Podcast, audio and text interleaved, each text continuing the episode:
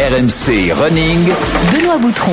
Salut à tous, bienvenue dans RMC Running, c'est le podcast de tous les passionnés de la course à pied. Avec Johan Durand, l'athlète membre de l'équipe de France de marathon, l'égérie d'RMC Running. Le maître Yodu, salut Johan.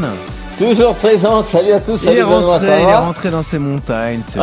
Qu- 48 heures à Paris, c'était suffisant, je suis Et reparti. Exactement, Voilà. une belle perf au 20K, on s'est rassuré et on est reparti au charbon. D'ailleurs. Johan, on en profite, on remercie tous les membres de la communauté RMC Running qui sont venus nous saluer hein, Ah sur le, oui. le 20K Paris. On vous euh, demande de continuer à vous abonner sur les plateformes de téléchargement, laisser des notes et des commentaires. Rejoignez-nous également sur Strava, hein, le club RMC Running. Là, vous aurez toutes les infos en, en exclusivité. Un épisode d'actualité cette semaine. On va analyser les nouveaux records du monde féminin et masculin du marathon. 2h00 et 35 secondes pour le Kenyan Kelvin Kiptoum à Chicago le week-end dernier. 2h11 et 53 secondes pour l'Éthiopienne Tigist Asefa à Berlin il y a 15 jours. On a donc invité une référence du coaching auprès des marathoniens français cette semaine. Jean-Claude Volmer, entraîneur de Morad Amdouni, sera avec nous dans un instant. On rappelle que Morad est le recordman de France du marathon. On va profiter de sa présence, donc euh, de la présence de Jean-Claude pour faire une belle séance d'entraînement. On parlera du bi-quotidien, ça fait longtemps qu'on nous demande cette séance. Johan va pouvoir donner tous les conseils. L'intérêt de s'entraîner deux fois par jour, le rapport bénéfice-risque, comment le mettre en pratique. Et puis on aura un bon plan matos en fin d'épisode, la mise en avant de la marque Sensus, marque de vêtements running éco-responsable. On sera avec Théo Lapouge, le fondateur, bordelais comme toi, qui sera ça. avec nous. Allez, enfilez vos baskets, attachez vos lacets, on va analyser les chronos historiques. Il nous l'avait dit, Kelvin Kiptoum, préparez-vous pour le spectacle avant le départ. On a eu le spectacle, on a le spectacle, on a le record du monde. Kelvin Kiptoum qui va battre, qui va même atomiser, mettre une claque au record du monde mythique d'Ilud Kipchoge en 2h1 moins de 2h1 pour Kelvin Kiptoum qui va s'adjuger le marathon de Chicago après avoir remporté celui de Valence, après avoir remporté celui de Londres au mois d'avril.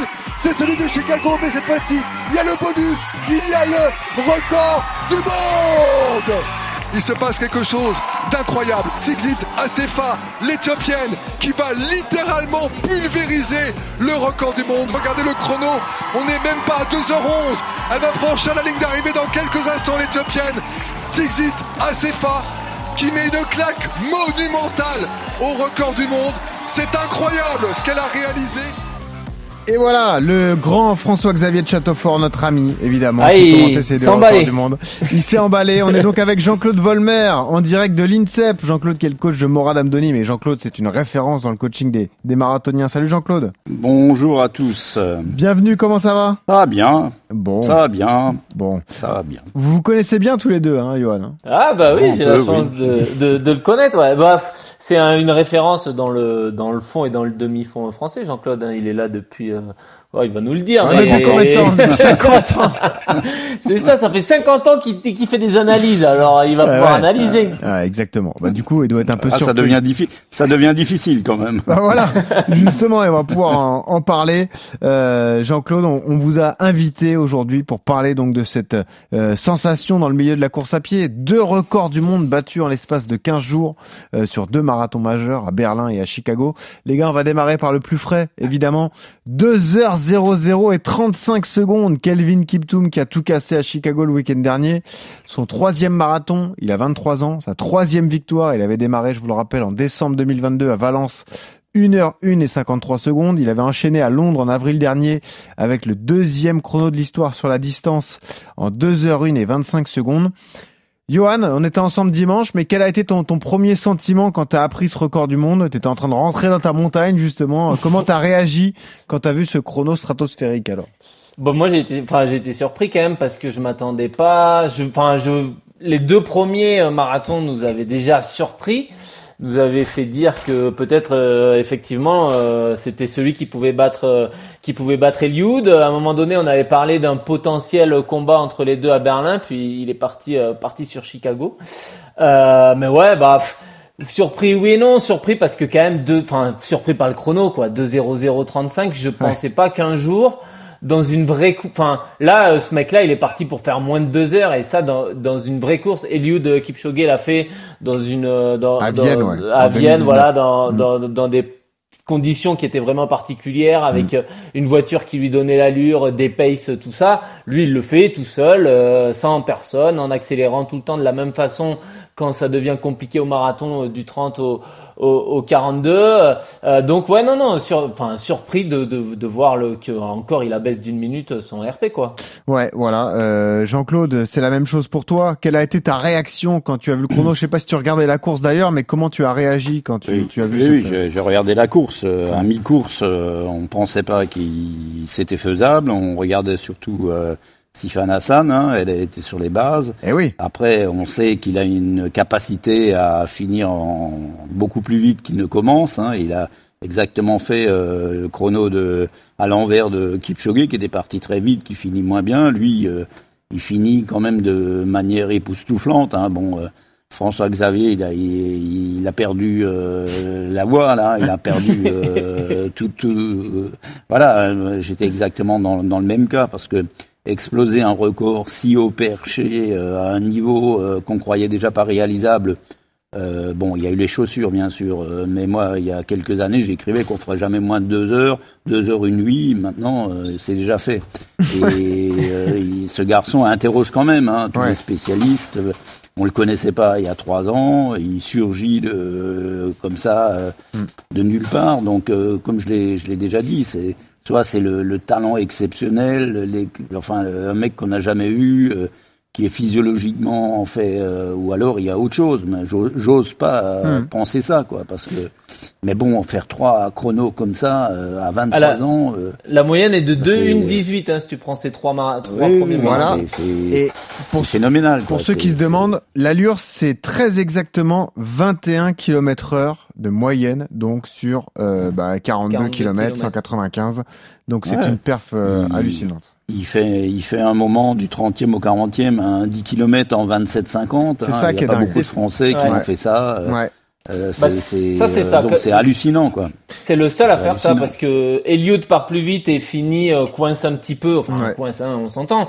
Mais là, le, son deuxième semi, effectivement, le premier semi, il passe en 1.0048. Mm. Donc tu te dis bon bah il va faire de 1.30, tu vois. Tu te dis va pas, il a plus de lièvre, il a plus personne, il est tout seul. Bah non, le mec il relance en 59.47 le deuxième semi. Ouais. Et, et ça, c'était du pape physiologiquement, c'est du pas pensable. Quoi. Voilà, c'est ça. Euh, bon, le, le, le problème j'aimerais bien, bon, Kipchoge, on le connaît depuis 20 ans, on sait qu'il entraîne, comment il s'entraîne, on peut le voir. il a fait des tests physiologiques, on, voilà. Lui, il est, il est profilé, quoi. Lui, euh, le, jeune, là, 23 ans, on sait hmm. rien de lui, quoi. Alors justement, il un entraîneur euh, qu'on euh, connaît pas bien. Enfin, euh, ah, allons-y là-dessus, hein, parce que c'est vrai que ça suscite des interrogations quand un record du monde comme celui-ci est, est battu. Donc on vous le répète, Kelvin Kiptoum, 23 ans troisième marathon, troisième victoire, ce record du monde qui tombe, il s'en était déjà approché, mais là il confirme euh, réellement. Évidemment, on pense à des suspicions, parce que dans ces cas-là, c'est souvent le cas. Préciser qu'il est forcément contrôlé, parce que quand on établit un tel chrono, on est contrôlé. Son entourage explique même qu'il a été euh, contrôlé durant toute sa préparation, voire parfois plusieurs fois par jour. Ça, on y croit. Donc ça, ça veut dire que on peut pas se permettre d'émettre un doute en termes de dopage pour l'instant, Jean-Claude. C'est-à-dire que là, on a aucun, aucun échantillon anormal pour l'instant. Euh, pour le bon, il est dans le groupe cible que depuis un an, hein, donc euh, il faut être patient parce qu'il faut souvent longtemps euh, euh d'analyse biologique. Alors bon, ils disent qu'il a été contrôlé souvent, mais bon, il y a plein d'athlètes en France qui sont aussi contrôlés très souvent. Hein. Euh, peut-être plus même qu'au Kenya, où c'est quand même assez compliqué. Hein. Il n'y a pas de labo au Kenya. Enfin bon, on connaît un peu la, situation du Kenya. On en avait parlé d'ailleurs dans un épisode sur le dopage. Euh, et, la vraie... ce que j'ai, ce que j'aimerais savoir, c'est quel est sa VO2, ses seuils, comment il s'entraîne, euh, depuis combien de temps. Mm. parce que bon, c'est quand même hallucinant. De Elliott, Eliud, il est passé du 5000, 10 000, il a mis 4, 5 ans pour maîtriser le marathon. Champion du monde en 2003. Mm. Oui, pour, pour euh, c'était un talent fou. Euh, il a mis euh, dix ans pour euh, être performant sur les sur le marathon. Le jeune homme là, il arrive, mm. pouf, et il claque tout de suite une perf mondiale. Juste parce que vous, vous avez un regard tous les deux de, de, de spécialistes, hein, d'athlètes de haut niveau et d'entraîneurs reconnus. Si on parle tout de même d'un point de vue technique de course, il a une foulée qui est sublime. Ah, par contre, euh, Kiptoum, c'est-à-dire que le, le, pied ne bouge jamais, le, le torse est très est très droit techniquement, c'est très propre, Jean-Claude, ce que fait Kiptoum. Oui, oui, oui. bah, c'est ce que j'avais noté aussi. Hein. Une fin de course, il est en accélération, il y a du pied, euh, ça reste euh, relâché. Euh, Euh, c'est dans l'axe, ça bouge pas. Après, bon, il y a les chaussures évidemment. Il a la nouvelle génération des Vaporfly 3. Oui, mais comme les ça autres. Aide, ça, ça aide, ouais, mais ça aide quand même un peu des des profils qui ont un peu de qualité de pied, qui sont très légers et tout ça. Mm. Donc ça aide. Mais bon, et en, en regardant sa course, on dit qu'il aurait encore pu faire un ou deux kilomètres. Hein, ouais, mais c'est ça, il finit pas euh, fatigué, Euh, ouais, ouais, j'ai l'impression. donc, euh, c'est Johan, il a jamais voulu faire un kilomètre ou deux de plus. Ah non, euh, après. ça c'est sûr. ça c'est sûr. En moins, moi. Euh, précisez d'ailleurs que euh, son deuxième semi est donc réalisé en 59 minutes et 47 secondes, ce qui signifie que si la semaine d'avant il était allé au championnat du monde à Riga, championnat du monde de semi-marathon, Ah oui. il aurait terminé sixième avec le Juste deuxième semi sur marathon. Juste devant Jimmy. Juste Voilà. derrière Jimmy. Juste derrière. Jimmy, Jimmy Gressier, donc ça prouve la, la performance du bonhomme. T'es pareil, t'es dans le même état d'esprit, toi, Johan. On peut pas se permettre d'émettre un doute, mais mais t'as quand même quelques suspicions en tête. Tu Ah te bah. dis il y a quelque chose qui cloche tout de même. Bah, la, la, la problématique, c'est que ça tombe dans une période où le Kenya, il y a 60 athlètes suspendus aujourd'hui. Ça, c'est un chiffre, hein, c'est, je Mm. les invente pas. Il y a 60 Kenyans qui sont suspendus par World Athletics et il y en a 10 qui vont pas tarder à l'être, euh, qui sont en attente de jugement. Donc, quand tu sais que dans ce pays-là, il y a une vraie problématique de dopage et que tu as une comète comme ça qui débarque et qui encore, bah, qui est, c'est pas, c'est pas être plus fort que les autres, c'est écraser la concurrence. Ouais. Euh, bah du coup ouais ça fait ressurgir un peu les vieux démons comme quand euh, euh, bah, Lance Armstrong mettait une fessée à tout le monde euh, alors que tu sortais de l'affaire Festina et que tu te disais bon bah ouais on, on marche un peu sur des œufs. Donc euh, euh, ça, le problème il est là aussi c'est qu'aujourd'hui le marathon il est un peu entaché de suspicion à chaque fois qu'il y a une performance. Après c'était c'est le cas aussi dès que quand tu fais du haut niveau hein, dès que tu fais une perf euh, Oui. euh, c'est ça peut paraître suspect, mais là c'est vrai que c'est c'est gros et puis c'est le, le problématique c'est voilà c'est qu'on le connaît pas. Autant Eliud euh, on l'a vu arriver on l'a vu passer du 5000 10 000 comme l'a dit Jean-Claude au marathon. Là c'est quelqu'un qui qui a qui débarque comme ça à, à 23 ans. Mais euh, oui oui après ça et après peut-être que c'est un talent une comète enfin un truc qu'on a n'a jamais vu. C'est peut-être le messie de la course à pied hein, je je sais pas hein, ça arrive qu'il y ait des gens qui soient euh, euh, qui soient ultra doués et Hmm. qui, qui qui soient faits pour ça. Mais en tout Parce cas que- ça ça interroge quoi Yodu, moi je pense à ceux qui nous écoutent, qui sont pas forcément spécialisés dans le haut niveau, au niveau en, en athlétisme, Ils se disent peut-être, euh, voilà, ils sont suspicieux, euh, pourquoi euh, le record est beau, et etc. Jean-Claude, faut préciser que pourquoi justement toutes les, tout le milieu de l'athlé euh, est dubitatif. Parce que l'athlé, c'est un sport de marque, de, De- référence, et de chrono, statistiques, ça, de, de stats, chrono, de oui. tableau logique. Et lorsqu'une performance sort de la logique, forcément les questions reviennent, Jean-Claude. C'est ça l'histoire. Oui, euh, moi j'ai- une maxime qui dit euh, c'est la règle des trois T. Hein, le talent, le travail et le temps. Bon, du talent, il y en a probablement. Du travail, on ne sait pas euh, qu'est-ce qu'il fait, il s'entraîne sûrement. Et le temps, là, il brûle les étapes. Enfin, quand on veut faire du long, il faut du temps, il faut accumuler des kilomètres. Et là, euh, bon, euh, il y a quelques petits, euh, euh, quelques petites étapes qui sont pas tout à fait validées. Donc, euh, c'est vrai qu'on atteint la moyenne d'âge des meilleurs marathoniens mondiaux, c'est de l'ordre de 30, 31 ans. Lui, il a 23 et il est déjà au sommet. Donc, euh, forcément, c'est clair qu'il doit avoir du talent. Parce que juste, euh, Jean-Claude, si je me concentre justement sur les fameuses stratégies de course de Kiptoum, euh, cette façon de réaliser des négatifs splits alors qu'on on prône souvent une allure régulière, on voit comme euh, par exemple Kipchoge est millimétré avec ses, oui. avec ses lièvres. On, on se dit aussi, euh, ça veut dire que le gars a une marge de progression phénoménale. C'est-à-dire que le, le chrono des deux heures peut voler en éclats s'il poursuit sur cette progression. Il a 23 ans, il court comme ça, mais il peut aller aller très loin si ça continue comme ça, Jean-Claude. Oui, oui. Ceci étant, il peut se parfois il y a des gens qui font des performances euh, euh, sur demi-fond. euh, on pense que vu le contexte, ils pourront faire mieux et ils s'arrêtent malheureusement là parce qu'il y a plein d'autres facteurs qui peuvent jouer, des blessures, des maladies. euh, euh, le fait que ça devienne une star et qu'il supporte pas Oui. euh, tout ça, donc euh, Ouais. Arrivé. rien ne garantit euh, qu'il retrouvera les conditions euh, qu'il a eu comme ça.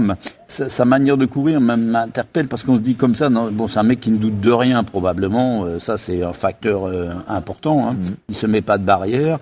Et comme s'il avait eu un coup de boost d'un seul coup, boum, ça part. Quoi. C'est ça qui est hallucinant. Quoi. C'est, euh, Et Euh, Alors, je ne sais pas si ça vous a alerté. Moi, je me suis posé la question, mais surtout parce qu'on va en parler dans un instant, ce fameux duel qu'on attend désormais avec Eliud Kipchoge, deux stars kenyanes quand même. C'est, c'est quand Ah même oui. si tu t'attaques à Maradona en foot, quoi, ou à Léo Messi, c'est, c'est quand même terrible. C'est-à-dire que tu arrives, tu as la même nationalité que la légende de ton sport et tu arrives à battre ce record. On a trouvé Mais- l'équipe, on a trouvé l'équipementier très discret sur ce record. Hein. Je sais pas ce que vous en Ouais, pensez, mais il n'y a pas euh, eu de bah- communication. Kipchoge est l'athlète référence chez Nike. Pour Kiptoum, on n'a pas eu euh, énormément de communication de la part de, de Nike hein, pour je, l'instant. je, je, je pense qu'ils avaient pas euh, prévu euh, leur euh, marketing, leur plan marketing, euh, communication sur sur ça. Après euh, l'affrontement euh, Kipchoge et Kiptoum, bah, on l'attend au jeu parce que j'ai tendance à dire on focalise trop sur les chronos maintenant. Avec les nouvelles chaussures, il y a plus de euh, plus de repères, c'est compliqué. Imaginez Bekele ou euh, avec les nouvelles chaussures, il aurait peut-être fait euh, trois minutes de mieux aussi. Hein, c'est Mm. même probable. Hein, il avait euh, autant de talent et tout. Donc euh, pour le moment, il n'a pas de palmarès ce garçon. Voilà, ça, peut paraître dur, est recommande du monde, mais il n'a pas gagné de championnat. Pas de championnat, vous avez Euh, raison. donc, raison. euh, euh, on attend la confrontation ultime euh, au jeu, mais Mais- bon, d'abord, il, il vaut, il- c'est dur d'être Kenyan. Hein, il n'y a plus qu'une place. Euh, Ouais, euh, ça, c'est sûr. mecs à, à 2h03, 2h02, bon, rester à la maison. Bon, Et qui va euh, livrer que- l'autre? C'est ça qui est fou. Alors, alors non, mais c'est c'est ce que je voulais te demander, Jean-Claude, et toi aussi ton avis, euh, euh, Johan, qui est athlète de haut niveau depuis de nombreuses années.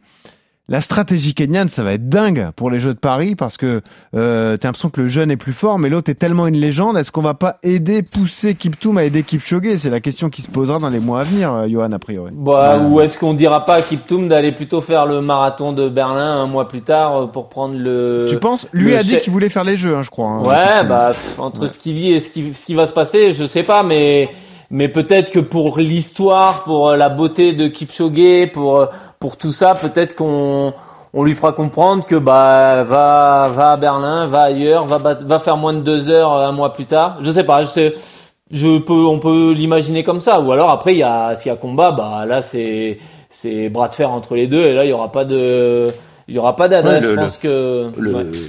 Le plus grand, c'est celui qui gagne les jeux. Donc, euh, Ben voilà, bien sûr. Qui, le, Eliud a envie de vraiment marquer l'histoire, même s'il a déjà marqué euh, de manière euh, impressionnante. Triple champion olympique du marathon, Euh, Eliud ouais, Kipchoge. Ça, c'est un, Bah, c'est un ça. truc Ouais. euh, jamais vu. Hein. Ouais, il, y a eu, il y en a eu deux, euh, Zirpinski, et puis il y a eu euh, et Bikila Bébé. euh, voilà, donc euh, c'est c'est marqué l'histoire. L'autre, tant qu'il gagne pas un grand championnat, on, il restera un homme de, de chrono. Et je rejoins un peu Johan parce que rien ne nous dit qu'il euh, son intérêt peut être économiquement ailleurs que faire les jeux. Hein, euh, Mhm. Mais je- on souhaite l'affrontement parce que le jeune serait clairement favori et, et le parcours de, de Paris peut rabattre les cartes, euh, Ouais. même pour les deux. Hein. Je- Jean-Claude.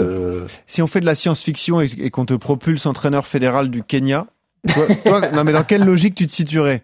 Tu, tu, tu ferais la part belle justement à l'histoire, la magie Kipchoge, et tu ferais tout pour que Kipchoge soit sacré une troisième fois comme ça, pour devenir vraiment euh, euh, le roi de la discipline euh, à Paris en 2024 non, je, je, je prendrais les deux et un troisième euh, larron pour, euh, Pour prendre des perturber les, les, les cartes Ouais. encore. Ouais. Euh, En revanche, si tu prends les trois et que t'es pas champion olympique, c'est que là tu prends là tu, tu démissionnes Ah direct. oui, là que- t'as pas d'excuses Ah, là, c'est- terrible. Euh, oui, oui. Non, mais bon, rien ne dit que ce sera un Kenyan qui va gagner. Ah, bien sûr, hein, oui. honnêtement. le profil est Euh, on tellement a atypique. suffisamment parlé du, du parcours de, de Paris qui, Ouais. je, je, euh, je reste persuadé qu'il va changer la donne. Hmm. Hein. C'est, euh, c'est- c'est clair. hein. Et juste Jean-Claude, tu me parlais de méthode d'entraînement. On a eu quelques infos qui ont filtré parce qu'il s'entraîne avec quelqu'un qui euh, passe beaucoup de temps en France, avec euh, le Rwandais Gervais Akizimana, euh, 36 ans. Il vit entre le Kenya et la France. Il a beaucoup couru en France. Après, il est devenu euh, entraîneur. Au début, c'était un entraîneur bénévole euh, pour euh, Kiptoum. Il est devenu un peu plus officiel et puis il était là notamment à Chicago pour encadrer le, le coureur kenyan. Il précise qu'en fait, il y a 15 ans, il s'entraînait au Kenya et qu'il a vu le jeune Kiptoum commencer à s'entraîner avec lui. Euh, Kiptoum était tout jeune, il était adolescent, il faisait la moitié des distances. Et sur l'entraînement au quotidien depuis quelques années, il a juste signifié que la moyenne hebdo euh, de Kiptoum, c'était 250 km. Il s'entraîne évidemment en Ouais. altitude au, au Kenya. Mais Ouais. on n'a pas plus d'infos que ça pour l'instant, Jean-Claude. Non, on n'a pas plus d'infos. et J'ai du mal à... Bon, historiquement, vous savez, il y a 30, 40 ans, on s'entraînait euh, ouais, de euh, Chauvelier, les anciens, ils faisaient 200, 250, ils sont tous revenus, hein, parce que sur le plan mécanique, euh, alors s'il le fait, je garantis peut-être pas qu'il sera présent à Paris l'an prochain, parce que sur, euh, je pense qu'il y a des limites. bon, on a des méthodes différentes. Certains font du volume, d'autres du qualitatif. Moi, je suis plus du côté qualitatif parce qu'il faut aussi avoir les gens capables de faire du volume. Mmh. Euh, mais il y a une limite au, au volume, hein, c'est clair. Donc euh, il a, il supporte peut-être cette charge. Euh, pour progresser, il devra peut-être encore l'augmenter. Je vois pas comment on peut beaucoup l'augmenter en faisant déjà, si c'est vrai, ce qu'il fait. Donc là-dessus, euh, wait and see. Hein, en revanche, on peut dire, on peut dire que si la, la méthode ben, lui permet de continuer, il a de fortes chances et de fortes raisons d'espérer de passer sous les deux heures. On est d'accord. La 35 secondes. Après, il, reste, euh, il reste, euh, 35 secondes. C'est, c'est énorme. Hein. Faut. C'est si les lièvres ne le ralentissent pas. c'est au début. Voilà. Ah ouais. il peut y avoir d'autres facteurs. Euh, non, mais bon, déjà là, c'est un saut qualitatif. C'est comme si au saut en hauteur, on passe de non, bien sûr. à la perche de, de 6 mètres 23 d'un seul coup à 6 mètres 28. C'est sûr. C'est à peu près ce saut. Donc refaire un saut euh, à, un niveau de perf qui est déjà monstrueux, hmm. euh, j'aurais pas à dire, euh, je dirais pas tout de suite oui il va le faire. D'ailleurs j'espère qu'il le fera pas parce que j'ai toujours dit qu'on ferait pas moins de deux heures euh.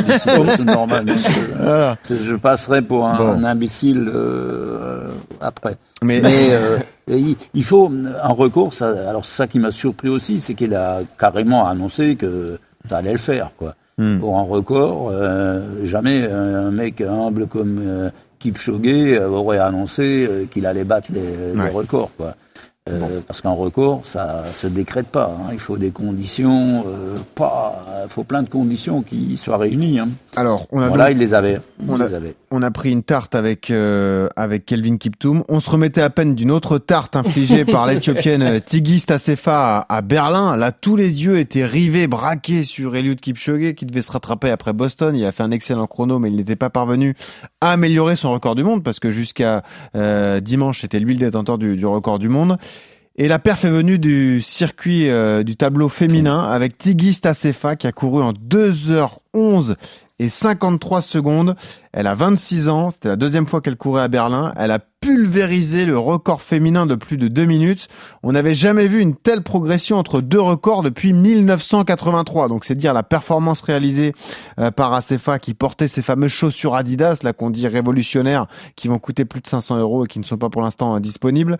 Euh, je rappelle juste qu'en septembre 2022, quand elle avait couru pour la première fois Berlin, elle avait couru en 2h15 et 37 secondes. C'était déjà le troisième temps de l'histoire chez les femmes. C'était le record à Berlin. Et là aussi, ce qui nous pose question, c'est que elle, sur les références sur marathon, si on remonte un peu plus tôt, en mars 2022 à Riyad, elle avait couru en 2h34 et 1 seconde, donc dans des conditions bien différentes, mais ça veut dire qu'en 18 mois, elle améliore son chrono de 22 minutes. Alors là, quel est la vie? Quel est votre sentiment à vous quand vous voyez ce record du monde établi féminin chrono hallucinant quand même. 2h11, Jean-Claude, c'est quelque chose, hein, ça, ça, parle à tout le monde. Euh, ouais, euh, rappelle-moi ton chrono, euh, Johan.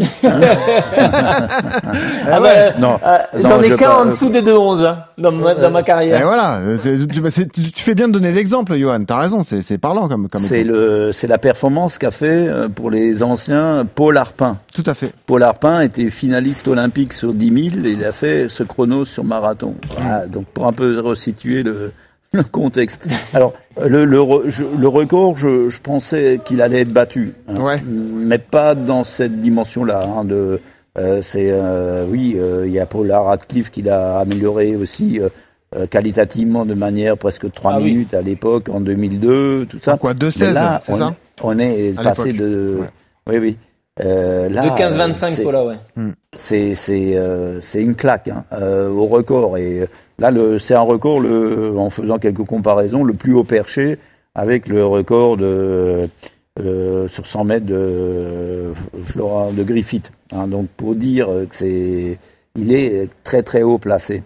Maintenant les qui soit battu et qu'on assiste encore à des des records sur 5000, 10 000, il y en aura encore, je pense, chez les filles, parce que elles sont parties euh, de plus loin historiquement. Euh, euh, sur ces distances. hein, Elles ont le droit de faire du marathon que depuis les années 80, Mhm. donc elles ont un peu de retard. Donc elles rattrapent le volume de travail. Il y a des filles qui viennent de la piste avec de la vitesse, donc euh, euh, c'est un peu euh, normal que les records soient battus. Mais euh, le- la marge là, elle était aussi euh, impressionnante. Jean-Claude, ça veut dire Et que elle, ce, ce record-là, il t'impressionne moins que celui de Kiptoum?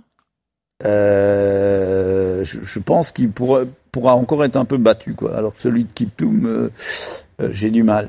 Mais elle, c'est un cas intéressant aussi. que, euh, Kiptoum, il vient de nulle part, c'est un ovni. Elle, euh, Elle vient du 800. euh, elle vient Elle du vient 800. du cours. alors. ouais. Euh, faire une transition 1500, euh, bon, euh, Sifa Hassan y arrive, hein, puisqu'elle a un registre, un registre euh, monstrueux. Quoi. Sifan Hassan, dimanche Elle- dernier à Chicago, elle fait le deuxième chrono de l'histoire sur marathon. Elle fait 2.13.44 après la fameuse histoire qu'elle avait eue, souvenez-vous, à Londres, où euh, elle Ouais, avait, ouais, elle c'était avait des crampes aux elle avait ischios, mais elle avait quand même gagné le marathon de Londres. Oui. Euh, Sifan Hassan, athlète Bah, euh, et- magnifique. C'est une fille, c'est une fille qui a fait une 56, hein, donc c'est c'est de l'ordre du, du, du temps de, de, de, de Patricia Djaté euh, sur euh, sur 800 mètres, le Ouais. record de France. Non, quoi. mais- Et, et- on et- se dit, elle peut faire du 15, du 5000, du 10 000, et Et- elle est, c'est hallucinant, quoi. C'est ça, il y, a, il y a- il y a six semaines à Budapest, elle est sur le podium des championnats du monde du 1500 mètres, Tu as raison. Sifan Hassan. En plus, Et aujourd'hui, elle gagne le- en 2.13, elle fait la deuxième performance ça- de l'histoire. de ouais. l'histoire du Ça, marathon. elle, elle, c'est euh, un phénomène. Bon, Ouais, voilà, on est Euh, moins c'est- surpris par elle que par Acefa finalement. Je sais pas ce que vous en pensez, mais enfin, Bah, à CFA, je, je, 2h15 l'an dernier, elle débarque, euh, euh, centrée sur le truc, je, je, je, je pensais qu'elle allait le battre, mais pas, pas dans ces dimensions-là.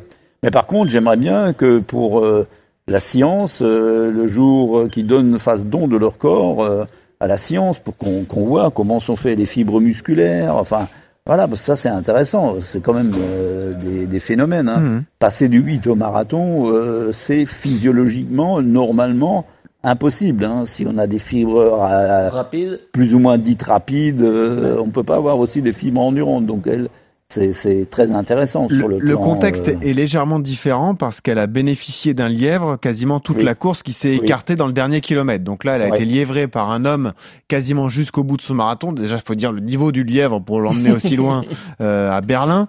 C'est pour ça que, c'est bah, c'est pas que ça atténue la performance qui est hallucinante. 2h11 pour une femme. Mais on est moins euh, dubitatif peut-être, Johan, que sur le record qui a été battu chez les hommes. Je sais pas ce que t'en penses, mais Oui, non, non, mais c'est ça, ouais. C'est et puis après, c'est vrai que chez les hommes, on a ce chrono, cette barrière de 2h00 qui est tellement mythique que que voir quelqu'un s'en rapprocher d'aussi près, c'est euh, ça fait quelque chose. Mais ouais, c'est ça l'avantage euh, des femmes, c'est qu'elles sont livrées de de A à Z euh, sur les sur les marathons et que effectivement.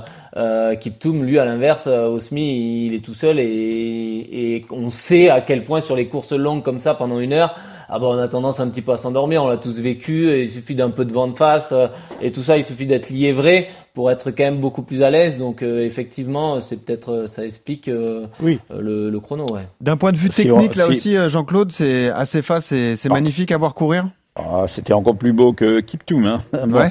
Le dernier avait, euh, 2 km, elle finit aussi vite que Kipchoge. Ah, c'est impressionnant, Ouais, à la vitesse, ouais, elle a sprinté à la euh, fin. ouais, Ouais. ouais, là. Non, mais je, je, là aussi, on peut être que subjugué par le, le niveau de, de performance. Alors euh, là aussi, bon, on va l'attendre, c'est qu'elle batte le record du monde euh, sans être liévrée. C'est là va, la vraie référence euh, chez les femmes, hein, qui, qui vraiment un cran au-dessus encore.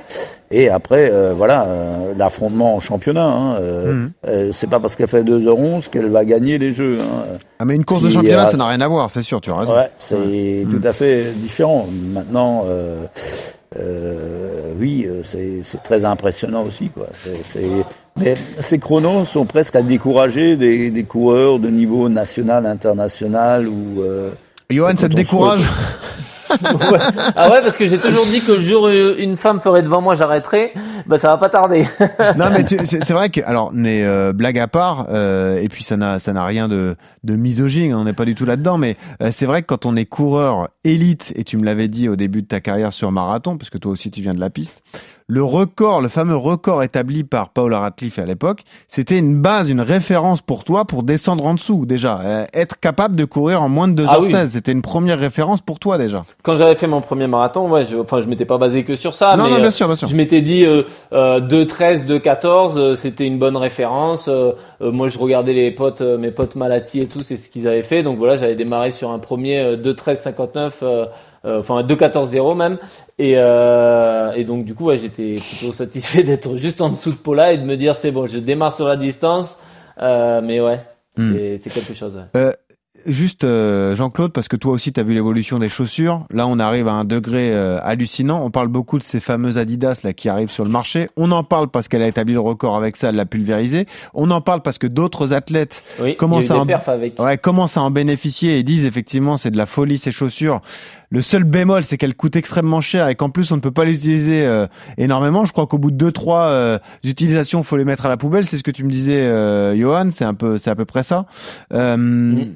Jean-Claude, toi, toi c'est l'apport technologique. Il y est pour beaucoup aussi dans ces chronos qui explosent comme ça? Ah bah oui, c'est clair. hein, Même les, les, les chaussures portées par Kiptoum, on voit bien, euh, ça ressemble de plus en plus à un espèce de de, de voilà de de de, enfin, de, de trucs pour les, les gens des prothèses de handi. euh, Enfin, ça, ça fait un peu.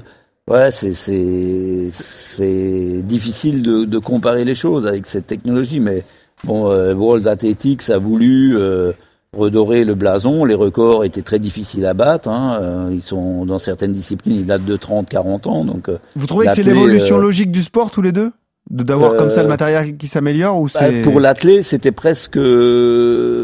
Il faut qu'on parle de l'athlète. Donc, on parle Ouais. de l'athlète quand il y a des records. La preuve. Hein, on- Ouais, bien sûr, bien sûr. on, on en parle. Donc, euh, ils étaient, ils ont ouvert une, une espèce de boîte à Pandore. Hein. Bon, bon, nous, on a tous hurlé, mais ça commence quand même à poser un problème d'éthique. Hein.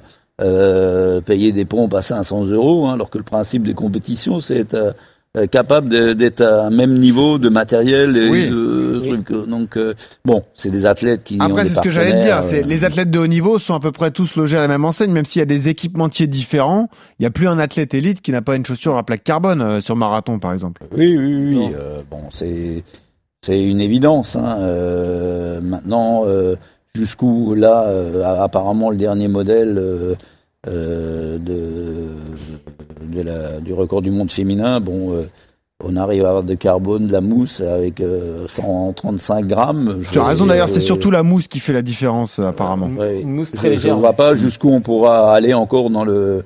Vous savez, il y a 30 ans, on a cherché à alléger des chaussures. Le coq sportif, euh, bon, on peut le dire, Mhm. avait sorti des chaussures ultra légères, c'était des pantoufles. Sauf que euh, tu faisais un marathon avec, tu avais les tendons, euh, voilà, explosés. Parlons-en à Euh, Yodu. ça Pas d'amortir, rien. Maintenant, ils font euh, le même poids, mais euh, avec de la mousse, de la carbone. Enfin, donc c'est c'est une évolution, effectivement, comme Et- euh, la perche à l'époque, la fibre de verre. Hein, Il y, a, euh, il il y a des évolutions aussi sur la piste avec euh, euh, la Wave Light qui ont rien à voir avec les chaussures et qui ont permis aussi de battre des records sur Tout piste euh, tout cet été. Mhm. Et ça, c'est un apport aussi euh, su- technologique. Yodu, je vais juste rappeler pas- ce qu'est la Wave Light. En fait, Ah c'est oui. une, une, euh, un champ de, de couleurs comme ça qui accompagne les De coureurs. lumière, Ils ouais. savent exactement, et s'ils suivent la lumière, qu'ils sont sur les bases du record du monde. Donc, c'est-à-dire que pour avoir une course régulière, moi, je pense notamment à Ingebrigtsen, euh, qui, qui l'utilise souvent, c'est qu'il sait exactement quelle allure adopter pour être sur les bases du record et savoir quand accélérer dans les, les derniers mètres pour ça. aller chercher ce record. Donc, c'est vrai que c'est une aide euh, incontestable. Ça, Ah c'est ouais, sûr. sur la piste, ça aide vraiment. Ouais. sur deux, mais euh, Mais est-ce que c'est une mauvaise nouvelle lors de ces deux, sûr, hein. lors de ces deux records euh, Oui. un peu de, de cirque, personne ne dit que l'IAF va pas autoriser ça Non, sur. La quelqu'un qui a les moyens de mettre une wave light sur euh, 42 km, Hmm. pourquoi pas, ou un- une voiture qui euh, précède. Je pense que euh, on n'est pas au bout de nos surprises au niveau de l'évolution du, du matériel. Mais en, con- en euh, conclusion, avant de passer à la séance, c'est peut-être la question qu'on doit se poser tous les trois. C'est, euh, on aura forcément des suspicions. On espère que les coureurs sont propres, etc. Il faut surtout pas lâcher la lutte antidopage parce que le problème de la lutte antidopage, c'est de faire le bon contrôle au bon moment sur les bonnes substances. C'est toujours euh, le nerf de la guerre lorsqu'on on cherche à, à bah, trouver et attraper les, les tricheurs. En revanche, est-ce qu'il n'y a pas le point positif, le verre à moitié plein, se dire ça donne une caisse de résonance à l'athlétisme. Une radio comme RMC a parlé du record du monde du marathon, alors que c'est vrai que l'athlétisme, on en parle un peu moins que le foot, par exemple. Est-ce que c'est pas une bonne nouvelle aussi pour l'athlète, comme ça, de voir des perfs qui sortent, comme le disait Jean-Claude Diodu Est-ce que ça fait pas du bien aussi de se dire, bah voilà, euh, au moins il se passe quelque chose, euh, on est un peu excité par quelque chose. On avait la sensation Bolt il y a quelques années, il a arrêté, on cherche un second souffle. Est-ce qu'il n'est pas finalement en train d'arriver? Tu vois ce que je veux dire?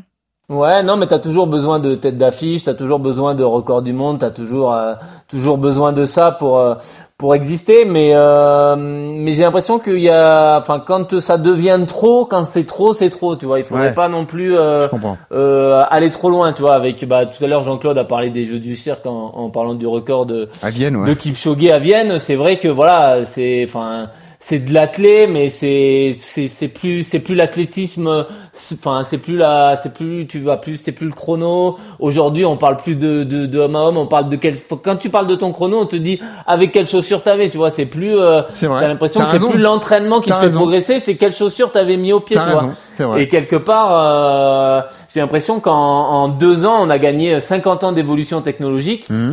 et qu'aujourd'hui en 2023 on peut plus comparer une perf de 2020 et en 2020 on pouvait plus comparer une perf de 2018 tu vois et j'ai l'impression que dans trois ans on pourra même plus comparer avec les perfs d'aujourd'hui parce que j'ai l'impression que la technologie va tellement vite que bah nous qui sommes un sport de chrono et de référence bah elles explosent en plein vol tu vois. Jean-Claude t'es d'accord avec ça? Je, je partage hein, parce que même moi maintenant à l'entraînement quand euh, je, je suis pas là et je demande quelle séance, enfin euh, le retour de séance ou truc, je, je demande avec quelles chaussures tu as fait, ah. euh, parce que ça change la donne. Je demande aussi est-ce que tu as fait tout seul ou derrière bicyclette. Euh, derrière vélo, bon, ça aide aussi. C'est c'est euh, ça a beaucoup changé ces, ces, ces, ces dernières années et je pense que euh, ça, ça, perturbe. Alors, euh, Johan est encore très jeune, mais euh, imaginez les anciens comme nous, euh, on, a, on, a, on, a, on, a, perdu tous nos repères. Mais hein. Jean-Claude, comment tu vois ça, toi, comme une bonne nouvelle ou t'es, Je suis assez mitigé. Mitigé en, mitigé, en plus. regardez, en, tous les meetings tournaient autour de Bolt, Bolt, la médiatisation, les partenariats, l'athlète. Quand il a arrêté, pouf, bah oui, évidemment, c'est dégonflé comme une baudruche. Hein, donc Attention retour de, de, bâton quand même. Bon. Et puis juste avant d'attaquer la séance, je me permets une petite digression parce qu'on a fait un épisode passionnant sur l'utilisation des chaussures à plaque carbone pour les coureurs amateurs parce que c'est à eux qu'on s'adresse. Deux philosophies différentes, celle de Nico Navarro qui les met régulièrement à l'entraînement, celle de Johan qui les met le moins possible. T'es sur quelle philosophie toi Jean-Claude? Tu veux garder la euh, qualité de pied et les mettre moins possible? Moi, moi, je suis sur la philosophie de les mettre que dans des, pour des choses particulières, des compétitions évidemment euh, l'une ou l'autre séance particulière, pardon, mais pas au quotidien. Je pense que c'est une mauvaise chose euh, pour les qualités de pied, euh, la biomécanique et hmm. il faut pas en abuser. Quoi, Plutôt la team Yodu, du coup, dans ce, dans ce cas-là. Parfait. Allez, on passe tout de suite à la séance. RMC. La séance. Une séance qui est très demandée depuis plusieurs semaines. Johan, alors on y ah. va, on profite d'avoir un entraîneur référencé avec nous pour en parler. L'entraînement bicotidien, s'entraîner deux fois par jour. On va parler de l'intérêt, du rapport bénéfice-risque, de comment on doit le mettre en pratique. Euh, on le disait, c'est très demandé, donc on est euh, heureux de vous proposer cela.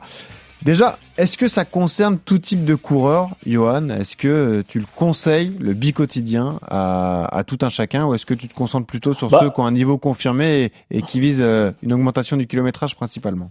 Non, c'est ça, ça, ça. Si, si c'est une personne qui court deux trois fois par semaine, euh, je vais pas lui parler de, de bicotidien, ça serait, ça serait une erreur. Mais quelqu'un qui s'entraîne quatre cinq fois par semaine, allez, euh, cinq fois par semaine, euh, quelqu'un qui a l'habitude de courir 60, 70 kilomètres euh, par semaine, qui est quelqu'un qui, qui, court depuis depuis plusieurs années, pourquoi pas essayer de commencer à mettre du B quotidien? Alors après, il faut le faire de façon progressive hein, et il faut le faire de façon intelligente.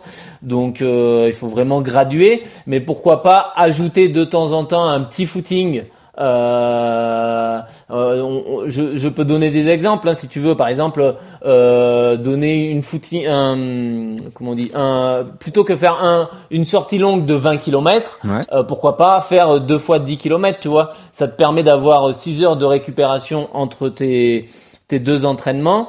Et, euh, et, du coup bah t'es quand même beaucoup t'as une meilleure récupération à la fin de la semaine bah t'auras le même volume kilométrique mais entre les deux ça sera quand même tu, tu récupéreras mieux, tu vas pouvoir enchaîner des séances ensuite, des choses comme ça. Hmm. Ça, ça peut être intéressant si tu es un coureur de, de 5-10 km. Si tu fais du marathon, bien évidemment qu'il vaut mieux garder sa, sa sortie longue de, de 20 kills. Mais euh, voilà, pour quelqu'un qui démarre, ça peut être intéressant de faire du biais quotidien. Mais après, il faut avoir, euh, il faut avoir le temps, il faut, il faut, il faut récupérer. Euh, euh mais en, en termes de performance pure, ça peut être intéressant. Parce que les intérêts, ils sont plutôt évidents. C'est déjà augmenter le volume hebdomadaire. Ça vous permet ça. aussi, euh, si vous n'avez pas beaucoup de temps pour courir, de couper vos footings ou vos jogs en, en deux, le matin et le soir. Comme ça, ça vous évite de, comme tu l'as dit, sortir euh, une heure et demie, voire deux heures. Ça permet aussi de travailler en pré-fatigue. Et ça, ça, ça, ça peut être bon pour l'entraînement, euh, Johan. Bah oui, complètement. Ouais. C'est, tu fais ton petit footing, un petit réveil musculaire le matin de, de 7-8 km et le soir euh, tu vas faire ta séance de qualité. Euh, euh, ça veut dire que ta séance de qualité, voilà, tu vas arriver euh, dans un état de fraîcheur un petit peu moindre que si t'avais euh, que si t'avais rien fait. Et, euh, et l'avantage aussi du bi-quotidien, c'est que tu peux travailler aussi deux secteurs, c'est-à-dire que le matin tu peux faire euh, tu peux faire le, la muscu, euh, tout ce qui est renforcement et tout ça qui prend quand même pas mal de temps. Et le soir tu peux retranscrire sur de la course euh, et travailler le cardio, les choses comme ça. Donc euh, plutôt que faire euh, 40 minutes plus de la PPG muscu, bah là tu fais ta PPG muscu le matin en renfo et le soir euh, tu fais ton tu fais ton footing. Alors ça, euh, c'est intéressant, ce que tu dis. Quand on fait du bi-quotidien, quand on le pratique, ça veut dire que tu conseilles de faire deux séances différentes ou ça peut être deux jogging de récupération? Bah tout à l'heure, je t'ai donné l'exemple de deux jogging de récupération, tu vois, plutôt que que que faire un footing de 20 kills, je t'ai Mhm. donné l'exemple euh, le coureur de de de de, de 5 10 km, moi je vais lui conseiller de faire deux fois euh, 10 km et le coureur de marathon, je vais lui conseiller plutôt de faire euh, 14 plus 8, tu vois, une sortie plus ou moins quand même un petit peu intermédiaire et le soir euh, une une récupération. Mhm. Mais après, euh, tu peux aussi, euh, comme euh, je, je l'ai dit tout à l'heure, travailler, cibler un peu un entraînement un peu euh, différent et un peu spécifique. T'es pas obligé que faire de, de la récup, quoi. Jean-Claude, ton regard de coach justement sur ça, là, on s'adresse à des coureurs amateurs, hein, d'ailleurs. Oui, oui. Hmm. Le, je, je, je partage euh, l'avis de Johan. Je dis juste, faut faire attention. euh, dans course à pied, on a toujours, euh, c'est l'envie, le, le toujours plus et pas toujours bénéfique. Hein, il faut euh, l'entraînement, c'est du travail et de la récupération. Hmm. Donc c'est un facteur qu'il faut bien maîtriser. Hein. Donc euh, effectivement, Faut une certaine on- progressivité, c'est le mot-clé, quoi. Ouais, variabilité, mot-clé. Donc effectivement, faire un, un petit muscule, un footing facile le matin, faire autre chose le soir, c'est par exemple très, euh, c'est faisable pour les gens qui ont une, jour, une semaine de travail très très chargée et qui le week-end ont plus de temps. Donc on peut le placer comme ça. Hmm. Il faut jamais oublier que dans l'entraînement, il faut après une séance dure, il faut faire du léger, quoi. Il, euh, léger, dur, euh, récupérer, refaire. Donc il faut bien planifier les choses euh, euh, dans, dans la semaine, dans le mois et dans la progressivité. Euh, il faut d'abord, pour quelqu'un qui, il faudra d'abord arriver à courir euh, tous les jours avant de, de faire Ouais. euh, un plus un. Mais si on peut en faire, comme dit Johan, on en fait cinq, il peut, ça peut être euh, intéressant parfois d'en faire euh, deux dans la journée, mais pas deux trucs très difficiles. hein. De toute façon, euh, il faudrait trois jours pour récupérer. Euh, Euh. le, moi, je dis toujours, l'entraînement, c'est une, une, séance, une bonne séance. C'est une bonne séance quand euh, le lendemain vous êtes capable de refaire quelque chose de correct. Voilà. Donc, il faut toujours garder ça à l'esprit. Et l'accumulation de fatigue peut, parce qu'il y a le stress, les gens ils travaillent, ils sont pas tous professionnels euh, comme les grands athlètes. Hein. Hmm. Euh, l'accumulation de fatigue et tout ça, ça peut créer des blessures. euh, euh, voilà, c'est c'est une course. euh, on rentre à la maison, chaud, tac. euh, même si la course c'est facile, il suffit de mettre des chaussures, on peut courir partout. Mais il faut tenir compte de tout l'environnement euh, et des stress qui s'accumulent euh, dans la vie quotidienne. Quoi. Il y a quelques règles à appliquer quand même, je crois, Johan, c'est le temps de récup entre deux séances, quoi. C'est minimum 6 heures, c'est ce qu'on avait dit avec Blaise. Blaise nous avait parlé des 6 heures, euh, 6 heures de récup. Euh, moi, je conseille de pas mettre les mêmes chaussures euh, si on court le matin et le soir, Ah histoire que les, les mousses elles se refassent un petit peu, parce que euh, c'est vrai que les chaussures, ouais. euh, alors ça, il faudrait demander aux, aux spécialistes, mais j'avais entendu dire qu'il fallait presque euh, plusieurs heures pour que la chaussure, la mousse, euh, la densité de la mousse se reconstitue un petit peu. Ok. Donc, je conseillerais de pas forcément mettre les mêmes. Et puis après, bah, bien manger entre les deux, les deux, les deux entraînements, hein, tu vois. Hmm. Et, euh, et puis après, c'est vrai que l'idéal, c'est quand même, c'est de, de faire ça, ce bi quotidien sur une journée où on est un peu off, où on va pas travailler, euh, où j'ai le temps de caler, aller une petite sieste de, de 10 minutes, un quart d'heure. Ça, c'est, ça, hmm. ça serait magnifique, tu vois. C'est vraiment la récupération, le maître mot de, du bi-quotidien, si tu veux progresser, voilà, comme l'a dit Jean-Claude, il faut récupérer. Magnifique, pas mal de clés. Voilà, vous savez tout sur l'entraînement bi-quotidien. Et on passe tout de suite au bon plan matos. RMC. Le bon plan matos. Une marque 100% française, bordelaise en plus. Imaginez la joie du Là-bas, il dit chocolatine. Voilà, ça c'est sûr. Une marque éco-responsable à l'honneur, on en parle. C'est Sensus. Euh, ça signifie sens en latin. Ça donne du sens aux vêtements de running. Et c'est le fondateur qui va nous l'expliquer. Théo Lapouge en direct avec nous. Salut Théo. Bonjour à tous, merci Benoît. Bienvenue Théo. Théo, ancien athlète de l'équipe de France, hein, notamment en cross, donc euh, un coureur confirmé, hein, Théo, c'est bien ça. Exactement, oui. Alors un peu moins que Johan ou encore euh, Jean-Claude au niveau de l'expérience, mais euh, effectivement ma, ma mince expérience en tant qu'athlète qui permet ouais de d'avoir testé beaucoup beaucoup de matos, des vêtements comme des chaussures. Bon, raconte-nous l'histoire de Sensus. Euh, c'est le deuxième nom de la marque qui, s'appelait autrement auparavant. Mais l'idée au départ, c'était de, faire des vêtements éco-responsables en matière recyclée et de faire une marque 100% française, Théo. Exactement. Alors euh, moi je suis un, je suis ancien euh, collaborateur de la marque Adidas, donc je travaillais là-bas au niveau des chaussures notamment, et j'ai toujours voulu créer une marque de vêtements de sport, de running en l'occurrence, mais euh, avec une alternative crédible en termes d'éco-responsabilité et de localité. Il euh, faut pas que le vêtement il soit mauvais, il faut que le vêtement soit bon, hyper technique, etc. Euh, donc j'ai travaillé comme un fou hein, depuis un peu plus d'un an et demi maintenant euh, pour développer des vêtements qui sont made in France. Alors euh, ça va faire plaisir à Johan. Ils sont faits en région Nouvelle-Aquitaine, euh, sur Pérorade, sur Pau, tout à fait, et en plus avec des matières un peu un peu disruptives. On utilise des bouteilles plastiques, des déchets textiles, de la pulpe de bois et bientôt de l'huile de ricin. Eh ouais. C'est pas seulement pour faire pousser les poils de barbe, euh, l'huile de ricin, ça fait aussi des t-shirts, vous voyez, on en apprend tous les jours.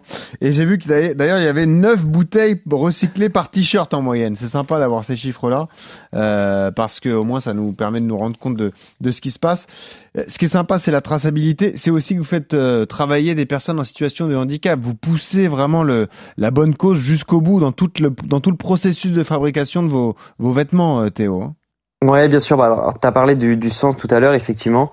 Euh, ça, c'est ma petite touche personnelle. Euh, c'est moi qui avais envie vraiment de faire participer ces personnes-là. Donc, euh, sur Perorade ou sur Pau, c'est des entreprises adaptées avec des personnes en situation de handicap. Et c'est un challenge aussi hein, de faire des vêtements techniques euh, ah avec des personnes en situation de handicap qui ont pas forcément la compétence technique au niveau de la couture. Donc voilà, c'est un challenge au quotidien, mais on est très très heureux de ça. Oui. C'est quoi la durée de vie d'un t-shirt? On peut le garder combien de temps? Bah, c'est, ça dépend des cycles de lavage, ça dépend de l'utilisation. Euh, vous avez parlé des entraînements bi-quotidiens tout à l'heure. C'est beaucoup plus, euh, ça va se beaucoup plus vite en bi-quotidien euh, qu'une personne lambda qui peut courir une fois par semaine, par exemple. Après, c'est en termes de cycle de lavage. Nous, on estime à peu près entre 120 et 150 lavages. Donc après, je vous laisse faire vos calculs. et derrière nous, alors, exactement. Alors, l'énorme avantage pour nous, c'est que derrière, il est recyclable ce vêtement. Donc nous, on le reprend et on le recycle. Et d'ici quelques mois, quelques années plutôt, euh, je m'emballe un peu, sans doute quelques années, on refera de nouveaux vêtements avec vos anciens vêtements Sensus. Magnifique. Donc voilà, mais on n'en est pas encore là, hein, 150 lavages, il y a de quoi faire. Euh, dis-moi, ça plaira beaucoup à notre producteur Geoffrey Charpie, vous aimez la couleur hein, chez Sensus Ouais, c'est ça. vous aimez le mariolage et tout, là, ouais, vous faites de tout, ça c'est sûr. On fait un peu de tout et on fait un peu d'uni et on fait un peu de couleur. On essaye d'amener un peu de joie aussi, d'être une alternative, de proposer autre chose aussi. Euh, si on proposait que du noir ou du bleu, euh, on serait pas forcément différent. Là, voilà, on vient proposer quelque chose. Euh, et les gens sont ravis, honnêtement. Hein, nos, consommateurs sont vraiment ravis de ces designs-là. Ils sont très heureux de les porter. Donc bon, on a, c'est la bonne pioche. Tu peux nous donner la gamme de prix, Théo, s'il te plaît? Combien ça coûte un débardeur, un short, un legging je sais pas. Ouais, alors c'est très intéressant parce qu'en fait, euh, j'ai cité le, le, terme alternative crédible tout à l'heure, mhm. et en fait, pour moi, ça passe par le prix. C'est-à-dire que si un t-shirt il est vendu euh, chez euh, d'autres marques étrangères à un prix de 30 ou 40 ou 50 euros et que nous on le met à 100 euros, ben on va pas être une alternative crédible en fait pour le coup. Donc ça c'est vraiment le point d'orgue de, de la marque Sensus. Et nous aujourd'hui, on est entre 35 euros le t-shirt et 49 euros. le short à 49 euros aussi également. Et on sort un t-shirt manche longue euh, prochainement en pulpe de bois, anti-odeur, d'ailleurs je le place euh, comme ça, ah. euh, au prix de 55 euros. Ok, donc on reste dans une gamme de prix euh, bah, qui correspond au marché, hein, parce que désormais c'est le prix des, des vêtements qu'on retrouve sur, euh, sur les différentes marques. Où est-ce qu'on les trouve tes produits euh, Sensus, je précise l'orthographe d'ailleurs, S-E-N-S-U-S. On retrouve ça sur votre site internet et un peu chez quelques revendeurs? Exactement, oui. Alors majoritairement via notre site internet. En plus, on, on offre la livraison, donc c'est parfait pour vous. Et derrière, ouais, quelques magasins de running spécialisés, puisque voilà, c'est des vêtements, c'est une alternative, donc euh, qui est crédible pour le coup. Euh, par rapport aux vêtements qui sont aujourd'hui en magasin aussi de running. Donc on est on est revendu euh, notamment en région Nouvelle-Aquitaine en magasin, mais pour toute la France sur le site internet. Ben voilà, merci Théo d'être venu parmi nous. Écoute, euh, un beau projet, de beaux produits et une belle cause. Donc félicitations à toi. Allez-y hein, sur Sensus, vous pourrez retrouver des, des tenues qui vous correspondront. Et puis nous, on a la chance de bénéficier de deux tenues complètes. Elles sont à gagner pour la communauté RMC Running. Vous laissez votre adresse mail en commentaire sur nos réseaux sociaux, Strava, Instagram notamment. Vous laissez une note sur les plateformes de téléchargement Deezer, Apple ou Spotify. Et je vous demande un petit test d'écoute. On vous a donné tout à l'heure le chrono de Sifan Hassan sur le marathon de Chicago dimanche dernier. Deuxième chrono féminin de l'histoire sur marathon. Bah voilà, vous nous indiquez le chrono, comme ça vous avez une chance de plus d'être tiré au sort. Merci Théo d'avoir été avec nous. À bientôt. Merci à vous. Bonne fin de journée. À bientôt. Salut Théo. Et euh, reste au pays de la chocolatine. Comme ça, vous serez un peu plus nombreux. Magnifique. Merci Théo. On remercie également Jean-Claude Volmer qui était avec nous, le king de l'entraînement en France. Salut Jean-Claude. Merci beaucoup hein, d'avoir été là. Merci à vous. Merci C'était passionnant de t'écouter. Voilà. Bonne journée. Ton, analyse. À bientôt toi aussi. Et puis merci mon petit Yodu. Alors on n'a pas Geoffrey Charpie, on a Ah. Roxane Lakouska qui est notre productrice aujourd'hui avec Julie Deroux à la réalisation. Geoffrey n'a pas de choix musical douteux.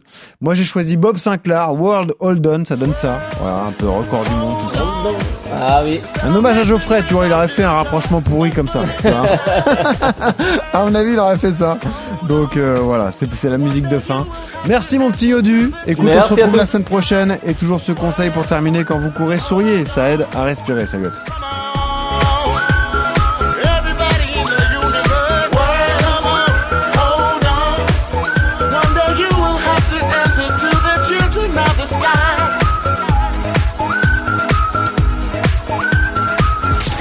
RMC Running.